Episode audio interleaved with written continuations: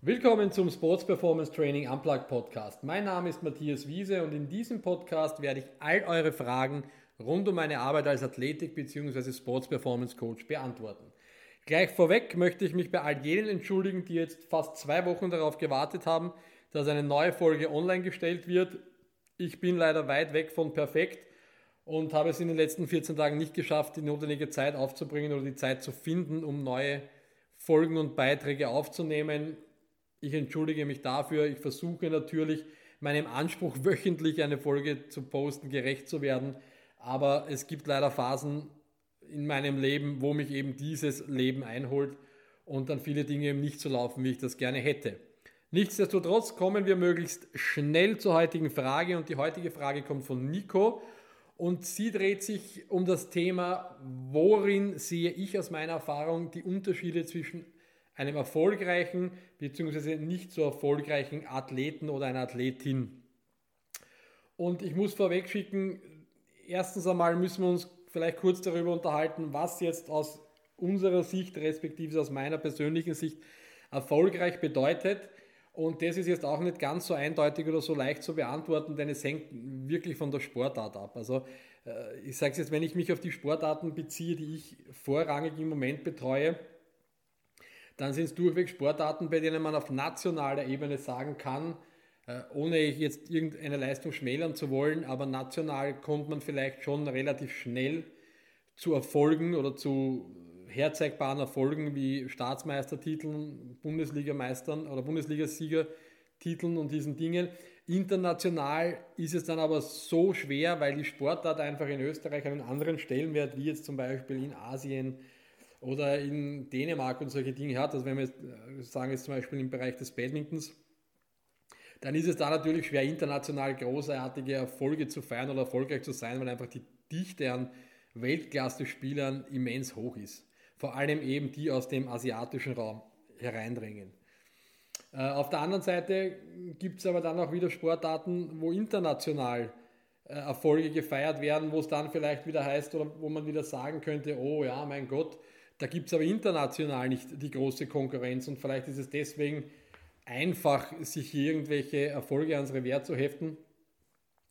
Also von daher ist es jetzt nicht ganz so, nicht ganz so leicht, den Erfolg einzugrenzen. Ich persönlich mache es für mich immer so, dass ich den Erfolg daran festmache oder den Erfolg meiner Athleten daran festmache, wie, wie lang sie in ihrem Sport verbleiben können, das heißt, wie, auf welche Karrieredauer sie zurückblicken können, denn ich muss auch ehrlicherweise sagen, je länger die Karriere, desto besser die Arbeit im physischen Bereich, weil es der Körper einfach länger aushält.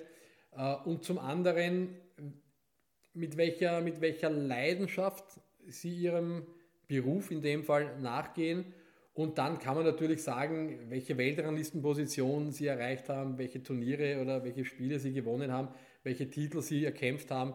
Das ist für mich vielleicht ein bisschen, ein bisschen nebensächlich, weil mir in vielen Bereichen doch bewusst ist, dass ja, es einfach unglaublich viele Faktoren gibt, die am Ende des Tages darüber entscheiden, ob man gewinnt oder verliert und es nicht immer in der eigenen Hand liegt.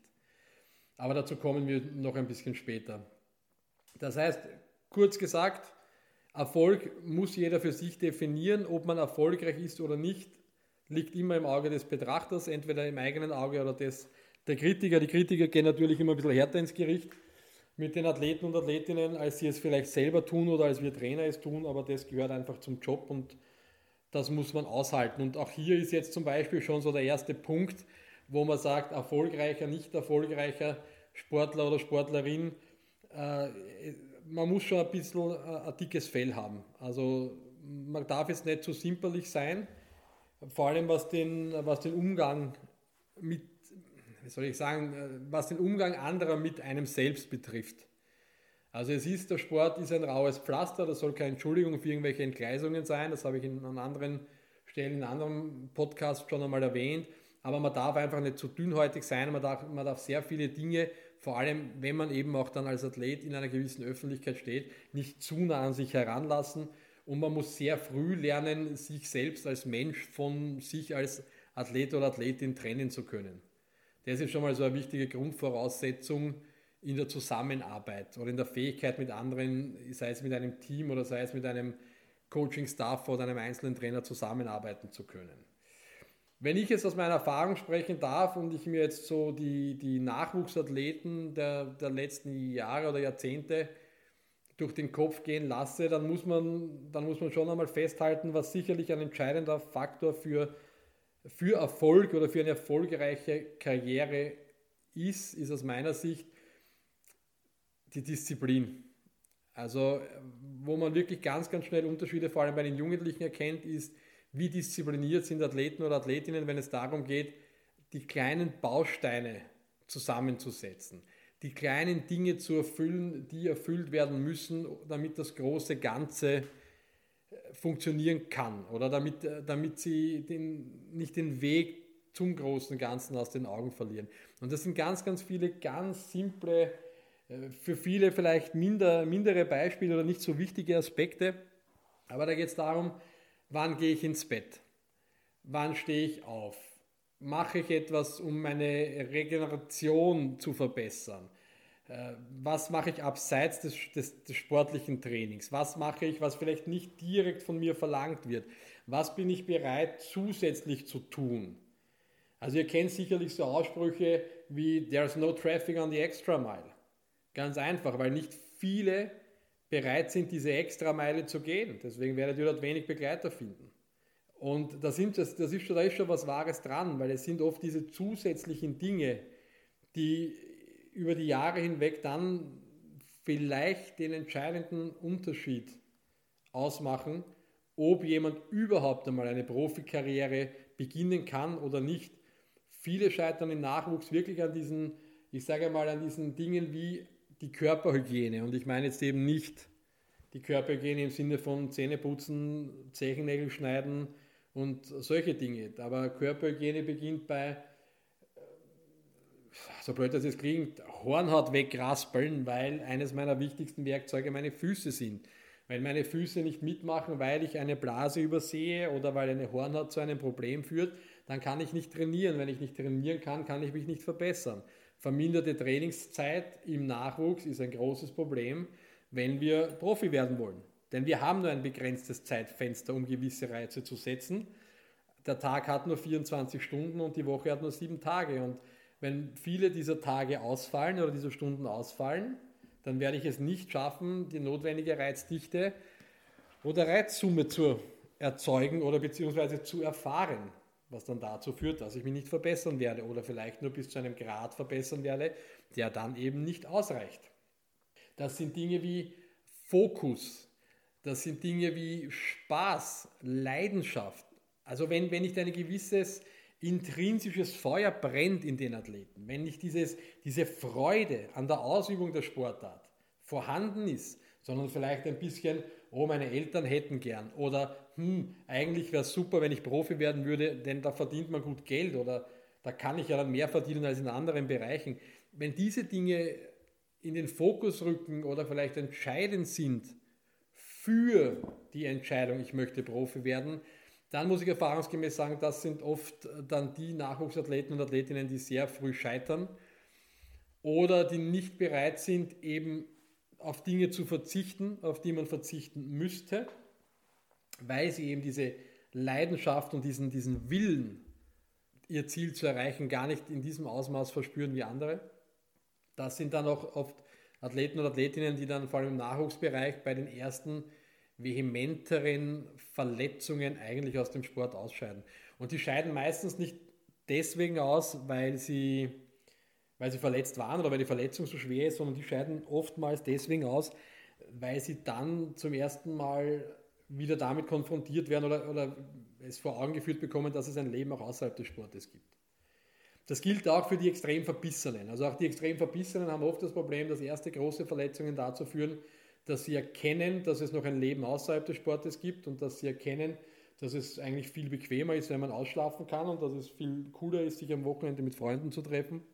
Also auch die Beispiele gibt es, wenn die Leute einfach viel zu verbissen sind. Also es macht sicherlich auch die Mischung aus Zielorientiertheit, Disziplin und auch ein bisschen Selbstaufgabe, die da mit, mit hineinspielt, aus die Dosis macht's Gift, so wie in allen anderen Bereichen im Endeffekt auch. Zu viel vom einen, zu wenig vom anderen und das Scheitern ist am Ende des Tages vorprogrammiert. Was wir natürlich nicht nie außer Acht lassen dürfen, sind gewisse Faktoren, die wir nicht kontrollieren können. Das heißt, was hat mir der liebe Gott bei der Geburt mitgegeben, respektive nicht der liebe Gott, aber vielleicht meine Eltern? Was habe ich an genetischem Potenzial mitbekommen? Wie ist mein Körper ausgelegt worden auf genetischer Ebene? Bin ich jemand, der die Strapazen durchhalten wird, weil ich mit einer gewissen Robustheit gesegnet bin? Und es ist, auch da muss man sagen, man kann sich Robustness natürlich erarbeiten bis zu einem gewissen Grad, aber ihr kennt das wahrscheinlich selber ganz genau. Es gibt einfach Leute, von denen ihr wisst, sie können gegen eine Wand rennen und werden sie dabei nicht verletzen. Und es gibt andere, die machen alles richtig und sagen, einmal hat Schieren, brechen sie drei Rippen. Das wird es immer geben. Das sind dann immer meine liebevoll genannten äh, gläsernen Athleten, die dann oftmals, äh, wie sage ich es immer so schön, da handelt es sich dann oftmals um den, um den Geist eines Hochleistungssportlers, den ich immer als Gefangener im Körper eines Nichtsportlers bezeichne. Und diese Fälle gibt es durchaus, auch wenn das jetzt ein bisschen überspitzt klingt, aber ich habe solche Sachen und solche Athleten und Athletinnen durchaus schon erleben müssen, muss ich in dem Fall fast sagen, weil es mir einfach leid getan hat. Oder weil es mir sehr oft leid tut um, um, um diese Personen, weil die wirklich wollen und bereit sind, alles zu geben, aber dann trotzdem am Ende an ihrem Körper scheitern. Und ja, um es nochmal zurückzubringen oder nochmal runterzubrechen, es ist halt einfach die Freude. Und ganz, ganz wichtig ist, was die Freude betrifft, und das ist auch so ein großer Unterschied, es gibt Athleten und Athletinnen, die wollen gewinnen und die haben Freude am Sieg. Und es gibt Athleten und Athletinnen, die haben Freude am Spiel oder Freude eben an der Ausübung ihres Sportes. Freude an der Leistung, die sie erbringen oder an, an dem Gefühl, dass eine erfolgreiche oder eine gut durchgeführte Übung oder Spielhandlung in ihnen auslöst. Und das sind erfahrungsgemäß aber auch die, die einfach länger, bei der, länger an der, am Ball bleiben, beziehungsweise vielleicht dann durch Misserfolge nicht so schnell und so extrem aus der Bahn geworfen werden, wie die, die am Ende des Tages alles an der, an, am Winning- und Win-Loss-Record festmachen. Also auch das ist so, so eine Sache, eben etwas aus Freude an der Sache zu tun und nicht unbedingt nur aus Freude am Outcome oder am, am Output, den ich am Ende des Tages oftmals auch nicht erziele oder nicht erreichen kann, weil es eben auch nicht unbedingt immer in meiner Hand liegt. Und da sind wir jetzt wieder bei dem Punkt.